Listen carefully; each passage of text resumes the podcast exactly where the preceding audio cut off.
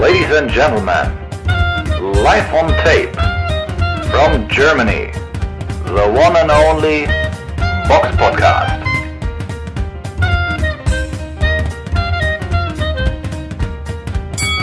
Hallo und herzlich willkommen zum Box Podcast, Ausgabe 383. Es ist der 28.11.2022 und heute mit dabei die Samira.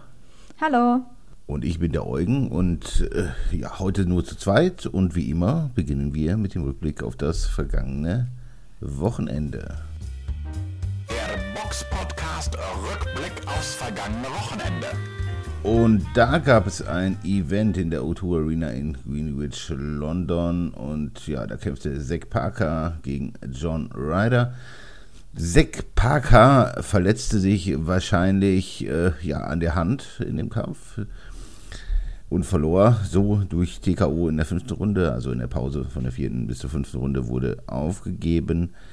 Die Frage ist halt, was hat er da wirklich, weil er sah jetzt im Kampfverlauf jetzt auch nicht so überlegen aus. Hat er wirklich was?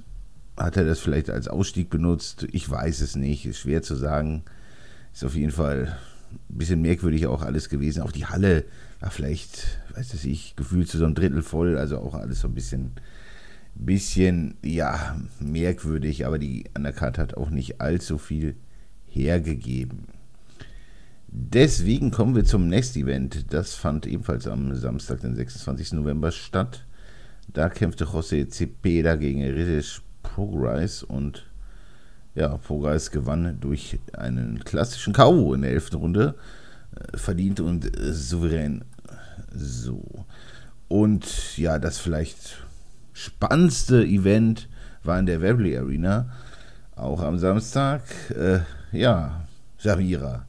Da gab es ja vielleicht ja, zwei Kämpfe oder zwei Schwergewichtler, die von Interesse sind und da war es eigentlich anders, als man das vielleicht erwarten konnte. Also Fabio Wardley äh, kämpfte gegen Nathan Gorman. Man, von Gorman konnte man zumindest ein bisschen was erwarten. Und wie hat dir Wardley da gefallen? Ja, also ich fand den Kampf unterhaltsam.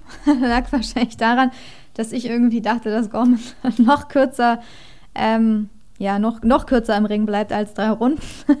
Weil er sah ja nicht gerade in Shape aus, aber er kann auf jeden Fall boxen so. Man hat gesehen, so die Technik, so, die hat er irgendwann mal gelernt. Ist jetzt keiner, der noch nie geboxt hat. Und ja, er war natürlich trotzdem oft am Boden. Er hat einiges, sehr viel genommen eigentlich schon. Also in der zweiten Runde war er zweimal am Boden und einmal in der dritten. Und in der dritten Runde, als er dann weiter kassiert hat, hat seine Ecke dann irgendwann das Handtuch geworfen, was ich auch richtig fand. Er hat dann zwar natürlich protestiert so ein bisschen oder why irgendwie dann gefragt oder geschrien, aber ich denke, dass er echt äh, genug kassiert hat. Also der hat zwar, ist dann wieder aufgestanden, hat weitergemacht und hat natürlich auch versucht, da irgendwie gegenzuhalten, aber man hat gesehen, dass das natürlich ein Klassenunterschied ist und dass, dass er sich da echt nicht so, ja, dass das auch keinen Sinn macht, da weiter irgendwie runterzugehen. Also wenn er dann zehnmal am Boden ist und immer wieder aufsteht, also irgendwann hat's halt auch, ist es halt zu unterlegen und auch ungesund und muss man, muss man nicht länger führen. Gute Vorstellung von Wardley, aber ich würde jetzt eher auf den nächsten Kampf weiter eingehen, weil wir noch eine Frage haben, die sich auch nochmal auf Wardley bezieht. Dann können wir nochmal genauer ein bisschen auf sein Potenzial, seine Zukunft eingehen. eingehen. Genau. Und ähm, ja, den Hauptkampf bestreiteten quasi Dillian White und Jermaine Franklin. Eigentlich ja, hatte man Dillian White ja schon als sehr, sehr klaren Favoriten gesehen vor dem Kampf. Aber was passierte dann im Ring, Samira? Ja, also für mich war Jermaine Franklin, ehrlich, Jermaine Franklin auch ein Unbekannter, muss ich sagen. Also ich hatte den noch nie bewusst irgendwo boxen sehen. Ähm, gegen Jerry Forrest hat er 2019 geboxt, aber ich glaube, ich habe ihn wirklich, also zumindest habe ich den Namen nie, nie wahrgenommen. Deswegen, ja, dachte man halt so, ja, ist halt so ein bisschen Aufbaugegner für, für White nach seiner Niederlage ähm, gegen Tyson Fury äh, dieses Jahr, dass er jetzt wieder reinkommt sozusagen und so ein bisschen so easy, easy Fight hat. Aber so war es halt gar nicht. Also deswegen war der Kampf eigentlich, also die Card, der Kampf von The Zone war ganz unterhaltsam. ähm, weil Dillian White da echt ähm, nicht gut aussah. Zumindest die ersten sechs Runden hat er für mich kaum was gemacht. Also natürlich er ist der routiniertere, erfahrenere Boxer, so er hat die schwereren Gegner vor den Fäusten gehabt. Jermaine Franklin ist 29, kommt aus Michigan, Amerikaner. Ähm, ja, Dillian White, klar, zuletzt äh, 35, The Body Snatcher, ähm, zuletzt Fury vor den Fäusten, Povetkin schon geboxt zweimal, ne? dann Chisora, die Schlacht. Erinnert man, Parker hatte er vor den Fäusten, also der hat ja schon fast alles vor den Fäusten gehabt, aber ähm, ja, zu inaktiv. Also die ersten sechs Runden hat er für mich verschlafen. Ich äh, bewerte natürlich da sowieso, äh, oder jeder bewertet natürlich auch die Aktivität, deswegen, oder sagen wir die ersten fünf, die ersten fünf Runden, ich muss mich korrigieren, ähm, waren weg bei mir auf meinem Punktzettel. Die waren auch gar nicht eng, weil White einfach nur so, ähm, ja, so alibi-mäßig halt ein bisschen mitgeboxt hat. Er hat halt seine Kondition, glaube ich, einfach eingeteilt, bewusst und dachte wahrscheinlich, dass Franklin sich da auspowert. hat er falsch gedacht, so ein bisschen. Aber ja, dann ab der sechsten Runde hat es so ein bisschen gedreht. Da habe ich dann die nächsten zwei Runden White gegeben. Dann die nächsten zwei Runden wieder gewechselt. Wir hatten wieder Franklin und die letzten drei Runden habe ich White gegeben. Aber ich muss sagen, es waren echt einige Runden eng. Und teilweise hatte White dann, ja, dann vielleicht den härteren Schlag oder richtigen Powerpunch in einer Runde und deswegen hat er dann die Runde bekommen. Aber man hat gesehen, er hat erst in der zweiten Hälfte des Kampfes halt sein Tempo angezogen und dann halt wirklich mehr gemacht. Also es war schon absichtlich so. Aber er sah halt echt nicht so gut aus gegen so einen sagen wir mal, No-Name eigentlich, ne? Gegen so einen unbekannten Boxer, aber er ist ja nicht jetzt auch nicht so schlecht gerankt. Das Einzige, was gefehlt hat, waren bei diesem Kampf wirklich K.O.s für mich, dass einer mal wirklich runtergeht, weil die haben schon beide richtige Bomben genommen. Mich hat Jermaine Franklin so ein bisschen von hinten mit seiner Frisur und seiner Statur an Lehman Brewster erinnert. Also so weiß ich nicht. ich dachte so, ach, irgendwie Ähnlichkeit. Ach, sehr stabiler Typ, sehr kompakt ja, 116,6 Kilo war damit auch erst kleiner und schwerer mit 1,88 als White. Der ist 1,93, hat 113,9 gewogen.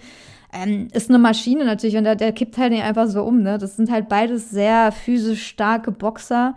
Ähm, deswegen war es schon, ja, war es ein guter Kampf. Aber wenn man jetzt verfolgt hat, was ihr wahrscheinlich nicht habt, weil ich das immer so schnell ansage, wie ich gepunktet habe, aber kann man sich schon denken, also auf meinem Punktzettel sah es am Ende 115, 113 für Franklin so aus. Also ich habe Franklin knapp als Sieger gesehen. Die Punktrichter vor Ort haben es so ein bisschen anders gesehen. Einer ist ja sogar aus Deutschland, hier Jürgen Langos. Bisschen zu klar für Dillian White, finde ich, mit 116, 112. Dann einmal unentschieden, 115, 115 und einmal 116, 112. Ach, haben beide so gepunktet. Okay, zwei ganz klar, ja, ganz klar, aber schon klarer für White. Und einer ist, finde ich, Michael oder Michael, Michael Alexander wahrscheinlich 115, United Kingdom. Der ist noch eher an der Realität dran, finde ich. Also White hat die ersten Runden verschlafen. Also ich weiß auch nicht, wie man ihm da so klar den Kampf geben kann. Also die haben das sehr klarer gepunktet als ich noch. Und das finde mit vier Runden hat er auf keinen Fall vorne gelegen. Also das muss man einfach so sagen. Für mich nicht. Ähm, ja, er ist natürlich der Heimboxer, da spielen, spielt es eine Rolle. Und der nächste Kampf von ihm ist natürlich schon ausgemacht. Ne? Er soll nächstes Jahr schon, äh, schon wieder, er soll nächstes Jahr gegen Anthony Joshua boxen. Ja, ist ja schon wieder.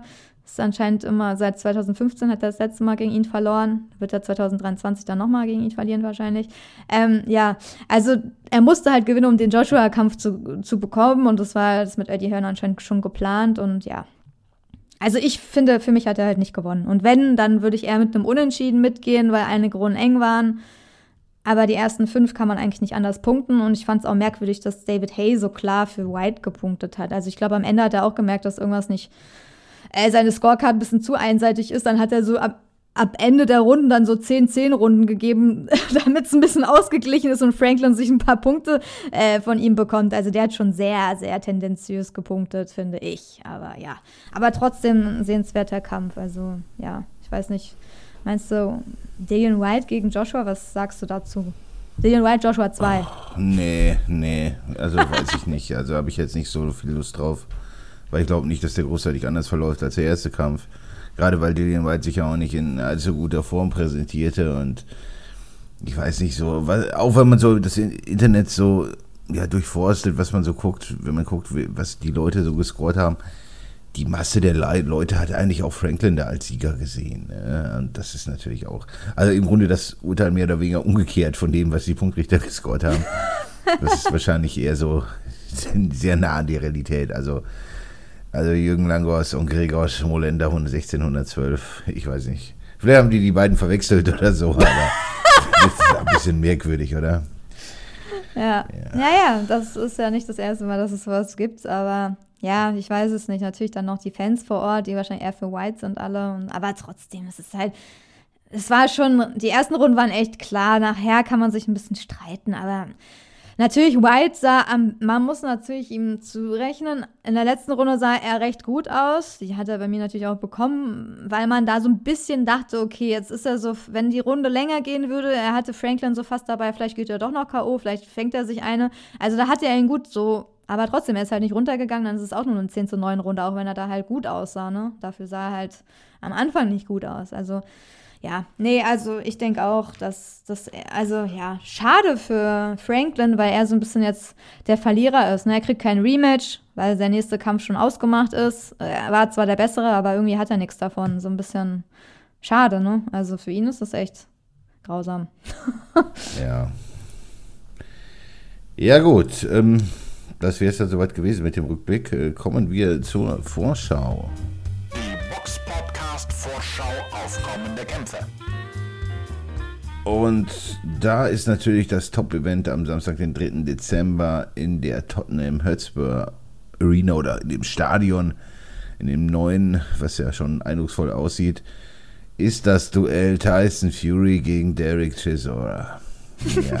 Voller Begeisterung. Ich bin unglaublich begeistert. Nachdem Tyson Fury natürlich letztens zum 78. Mal seine Karriere beendet hat, kämpft er jetzt zum 400. Mal gegen Derek Chisora. Keine Ahnung.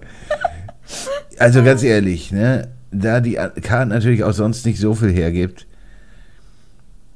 im Dezember in einem Stadion ist es nicht unbedingt warm. Und also ich weiß nicht, mich würde es nicht wundern, wenn der Kartenverkauf, klar, die Karten werden die irgendwie verkaufen, aber boah, war, also interessiert dich dieser Kampf denn wirklich oder kommt da sowas wie Vorfreude auf bei dir? Nee, nicht so. Also natürlich sehe ich immer Fury gerne, aber natürlich brauche ich auch für Vorfreude immer ein Fragezeichen im Kampf, ne? Einfach ein Kampf auf Augenhöhe und ich weiß nicht 100%, wer da gewinnt. Und das hat man halt bei diesem Kampf nicht, weil ja, jetzt wird auch so getan, als wären die Feinde oder so, dabei verstehen die sich ja recht gut und ja, das ist wie so ein Gefallen, den Tyson Fury Chisora tut, glaube ich. Also fühlt sich so an und wenn man die früher beobachtet hat, dann hat man ja auch mal so ein bisschen Smalltalk zwischen denen gesehen. Also es, man denkt so, er beschert ihn halt irgendwie einen Zahltag, weil sie Kumpels sind, keine Ahnung. Und ähm, aber richtig spannend. Also es ist eigentlich überhaupt nicht spannend. Ne? Es ist halt, man sieht, in welcher Form Tyson Fury ist und ja, bei Chisora, hm, ich weiß nicht. Also klar, der hat zuletzt Pulev äh, geboxt. Ähm, ja, war jetzt nicht schlecht so ähm, dieses Jahr noch, aber Pulev ist ja natürlich auch ein ganz anderer Boxer als jetzt Tyson Fury, der natürlich viel beweglicher ist und ja, mal schauen, also wie er sich da schlägt, aber eigentlich muss man ja nur, kann man ja nur jetzt äh, spekulieren, in welcher Runde der Kampf beendet wird. Das ist ja eher wahrscheinlich das Spannendste, ne? Spannendste, in welcher Runde Tyson Fury das Ding zumacht. Ne? Also, oder ob er es schneller schafft als, als vorher. Ja, aber ich denke, die, die Favoritenrollen sind ja klar verteilt. Ja. Ne? Und äh, da gibt es ja auch keine, keine Zweifel geben. Klar, Chisora recht unterhaltsam zuletzt, aber da sah man natürlich auch, dass da der Zahn der Zeit nagt natürlich auch schon an ihm und ist, also, ich denke, es wird eindeutiger als beim ersten Mal. Ja. Und dass er den irgendwie Runde 7, 8 oder so dann erledigen sollte. Alles andere wäre eigentlich ein bisschen enttäuschend. Ne? Aber, Aber gut, bei Tyson Fury. Kann man nicht zumachen in diesem Stadion? Also gar nicht, nicht, oder wie? Ich glaube Weil das ist doch eiskalt dort in London, oder? Ja, also, also nicht, im Dezember, ja, und also also ich würde mir dafür kein Ticket kaufen. Die Preise werden enorm sein. Also ich, ich, ich verstehe es nicht so wirklich. Aber gut, in England scheint es zu funktionieren. Aber mal, mal gucken, wie voll das Ding dann wirklich sein wird. weil- 60.000 Fans passen da anscheinend rein. Und ich glaube, die Karten Ja. waren schnell weg, wenn das stimmt, was ich so, ähm, ja, was ich so vorher gesehen habe. Aber okay, die Engländer sind da eh ein bisschen verrückt. Aber ist natürlich, ja, musst du, brauchst du einen Heizstrahler über dir, damit es ein bisschen angenehm ist. Aber okay, mit Bier hält man sich auch warm. Wahrscheinlich denken sich die Engländer. Ja, Aber ja, vielleicht eine gute Nachricht für die deutschen Boxfans, die sich trotzdem auf das Event freuen oder es halt live sehen wollen. Die können das tun. Auf Bild Plus müsst ihr zwar etwas dafür bezahlen, aber da wird die Card live übertragen. Also ja, ja leider ja. auch nicht auf Und es gibt natürlich, ja, und es gibt natürlich noch eine zweite Weltmeisterschaft. Daniel Dubois kämpft gegen Kevin Lerena um die Weltmeisterschaft der WBA. Jesus Maria, Wahnsinn. Aber gut. Gefällt dir auch nicht so. Toll, toll, wirklich toll. Also ist auch wieder so ein Quatschkampf. Natürlich gewinnt Dubois das schnell. Und es ist, und es ist, es ist äh, mit Weltmeisterschaft hat das natürlich, wenn man ehrlich ist, auch relativ wenig zu tun. Aber gut, so heißt es nun mal. Und ja, aber insgesamt kein wirkliches Event, was, wo, wo der Puls da irgendwie bei mir hochgeht, weil ich da einfach nichts erwarte. Gut, ein bisschen spannender könnte es natürlich ein, am Samstag äh, werden in den USA. Da wird in Glendale, Arizona, Juan Francisco Estrada gegen Roman González kämpfen. Und der Kampf ist zumindest ein wenig enger. Es war im Fliegengewicht, das interessiert natürlich auch so viele Leute oftmals nicht, diese Gewichtsklassen. Aber der Chocolatito gegen Estrada kann man sich geben.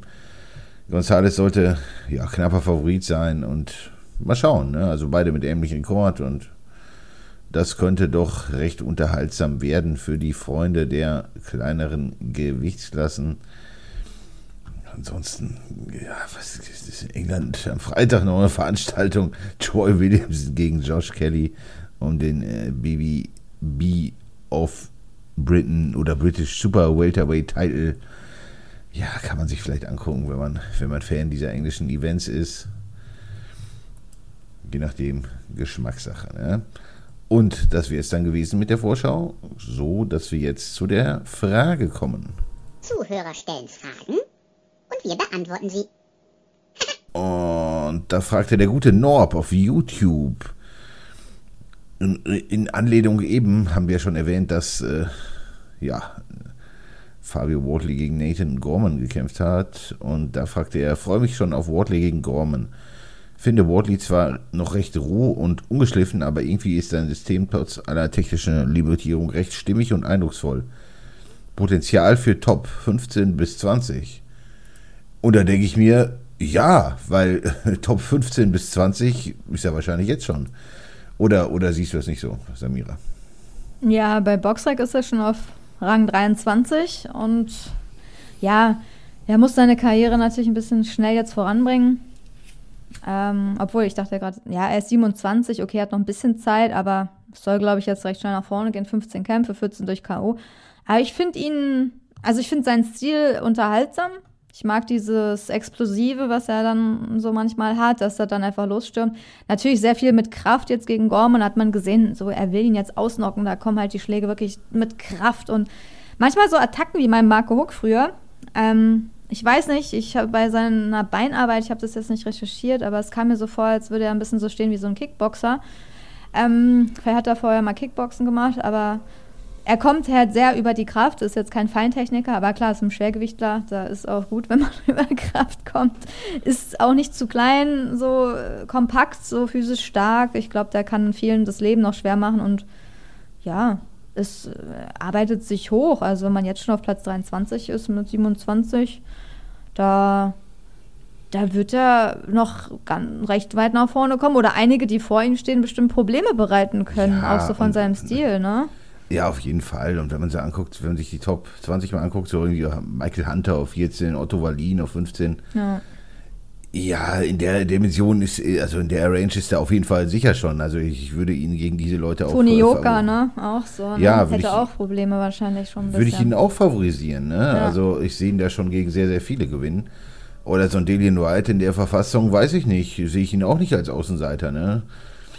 Also, weiß ich, oder auch ein Chisora oder so. Ich würde ihn vielleicht fast schon so Borderline Top Ten äh, einordnen von, von, seines, von seinem Können her. Von seinem Können kann er, glaube ich, auch weitaus mehr, aber.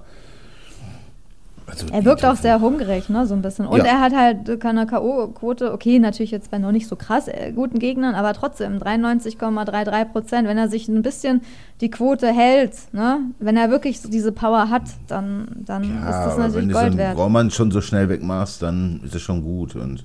Ja dann äh, will ich mal, also wie, es wird im Grunde jetzt einfach Zeit für einen, so einen Otto-Wallin-Kampf oder sowas. Das wäre schon, schon nett, wenn das dann käme. Und dann kann man sicherlich auch mehr sagen, was, was seine, ja, seine Power angeht. Ich glaube schon, dass sie real ist. Also der, der kann schon ordentlich hinlangen und ähm, ja, also ich, es gibt da glaube ich nicht so viele Leute, außer die elitären Kämpfer, vor denen er Angst haben muss. Ne? Also warum sollte er denn vor so einem White oder so Angst haben?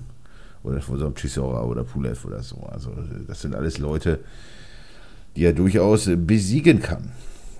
Und vielleicht geht er auch noch weit aus dem Meer, ne? wird man sehen. Aber ihm gehört auf jeden Fall auch die Zukunft und es wird sich dann irgendwann demnächst herauskristallisieren, wer so der aus dem Verfolgerfeld da vielleicht ja, die Fähigkeit hat, vielleicht auch ja, die, die Usiks und Furies anzugreifen. Ne?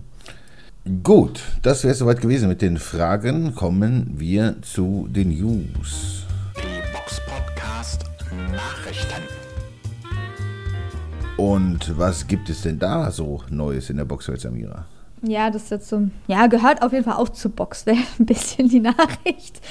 Und zwar ähm, geht es um den Rapper und Boxmanager Contra K aus Berlin. Er managt die Berliner Boxprofis Paul Wall und Hamza Chadalov. Hat man ja auch schon dann mal am Ring hier gesehen in Berlin. Und ja, da gab es ja nicht so gute Nachrichten für ihn. Das sind natürlich jetzt alles noch keine ähm, bewiesenen Dinge, die wir erwähnen, aber es ging durch die Presse, dass es Ermittlungen gegen ihn gibt, und zwar über Drogengeschäfte, über ein EncroChat-Handy. Ähm, ja, und zwar sollte er, hat er irgendwie 100 Kilogramm Cannabis irgendwie, wollte er kaufen und dann verkaufen. und über ein verschlüsseltes Handy, ähm, ja, Krypto-Handy-Geschäfte irgendwie absch äh, wollte er, wollte er angeblich nachgehen, weiß ich nicht, vielleicht hat auch jemand anderes sein Handy. Ähm, keine Ahnung, was da dran ist. Ähm, ja, die Drogen sollen demnach einen Wert von mehreren hunderttausend Euro gehabt haben, berichtet die Bild. Ähm, zuerst hat der NDR berichtet. Ähm, und ja, die konnten halt diese verschlüsselten Handys irgendwann knacken, ne? Den Code. Das ist, glaube ich, auch, ähm, das war vor einiger Zeit mal, dass das komplett irgendwie offengelegt wurde und hm. wahrscheinlich seitdem haben die Behörden viele, viele Leute so im, im Blick, ne? 2020 steht hier, ne? Ja. Das ist auch schon echt länger her, wo er noch nicht seine Hits hatte, die bei Kiss FM laufen. Wahrscheinlich nee. hat er dann ein bisschen mehr Geld gebraucht. Keine Ahnung. Oder jemand anders hat sein Handy irgendwie benutzt. Ich weiß es nicht. Ähm, ob das stimmt, wird sich ja noch ähm, ja, herausstellen. Aber sind natürlich jetzt nicht so geile Nachrichten. Ja, aber weil es halt auch wieder ähm, in Verbindung mit dem Boxsport steht. Ne? Wenn du dich als Boxmanager dann da auch präsentierst, kommt halt nicht so gut, wenn da irgendwie gegen, wegen Drogengeschäften gegen dich ermittelt wird. Aber mal schauen, was da noch bei rumkommt. Ähm, ja, aber ja, wahrscheinlich so viel verdient man dann auch nicht als Rapper immer, wie man so denkt. ja. Nein, das ist ja auch genau so eine Blenderwelt wie, wie, wie, keine Ahnung, Instagram oder so, wo du dann irgendwie vor dem, vor dem, goldenen Ferrari, vor ja, dem goldenen genau. Jet posierst mit der Goldkette und den Gerade Gold, also, ja. Vom Mietwagenverleih. Ja, ja, klar. Also, gerade wenn du noch nicht so bekannt bist oder wenn du halt noch keinen Song mit äh, Sido aufgenommen hast, ne, der irgendwie im Radio läuft, dann verdienst du halt auch am Anfang nicht immer. Obwohl ich glaube, er hat schon recht früh irgendwie Hallen voll gemacht. Manche können den Hals ja auch nicht voll kriegen, aber wer weiß, ich will jetzt auch keinen Vorverurteilen, wenn man nicht weiß. Ja, aber okay, sehen, die Staatsanwaltschaft wird nicht umsonst irgendwie den, ja, die wird es ja nicht umsonst öffentlich machen. Wahrscheinlich wird es da schon irgendwelche Anhaltspunkte geben. Aber kommen wir weiter. Äh, ja, zum nächsten, weiß nicht, sportlichen Nachricht, ähm, auf die wir auch alle schon gewartet haben, auf den nächsten Gegner von Mahmoud Shah. Ähm, Mahmoud Shah ist ja schon seit längerer Zeit in Dubai. Für die, die bei Instagram ihm folgen, wissen das. Ähm, ähm, manche dachten auch schon, er wandert dann aus oder so. Auf jeden Fall bereitet er sich da vor auf seinen nächsten Kampf am 17. Dezember gegen Lucas Brown. Ist es nicht fantastisch? Wenn es jetzt zu diesem Kampf kommt, ne, also da gibt es ja mal viele, viele Ankündigungen.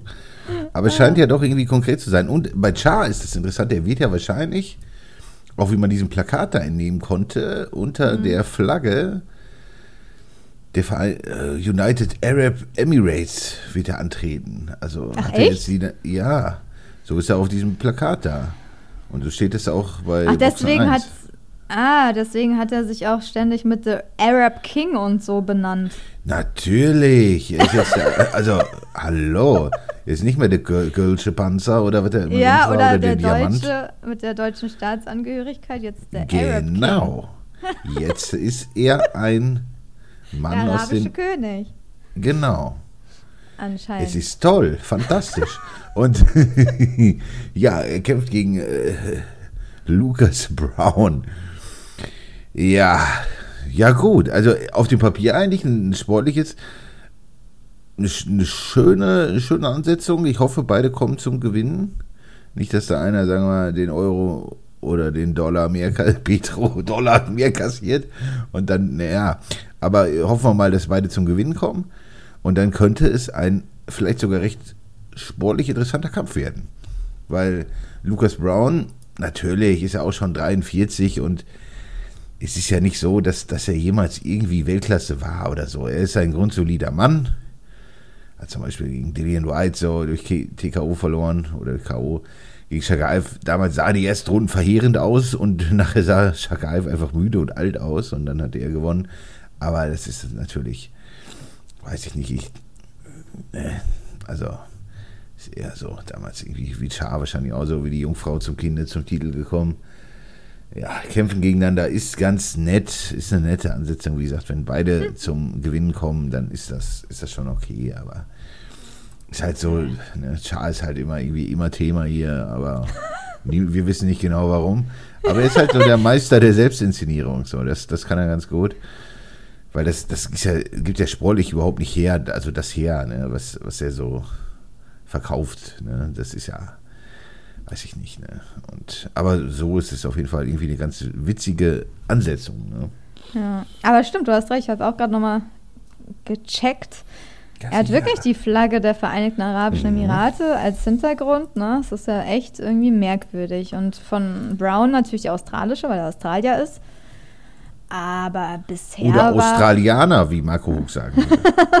Australianer, ja, vielleicht auch das, aber bisher war ja äh, Ma- Mahmoud Shah eigentlich, ähm, hat er libanesische Wurzeln oder wurde im Libanon geboren und hat die syrische und ich glaube deutsche National, also deutsche Staatsangehörigkeit, aber Nationalität Syrer ist er eigentlich. Deswegen habe ich mich jetzt gewundert. Ich dachte, vielleicht sei er die syrische Flagge. Vielleicht sammelt Ähm. er auch äh, Pässe und, und hat so viele, sagen wir mal, Nationalitäten wie Titel. ja, vielleicht, wahrscheinlich haben sie ihn irgendwie, weiß ich nicht, müssen ihn ja eingebürgert haben mit irgendwas, ne? Vielleicht haben die da, wollen die irgendwie einen Schwergewichtsboxer gerne haben und dann haben sie ihm das angeboten.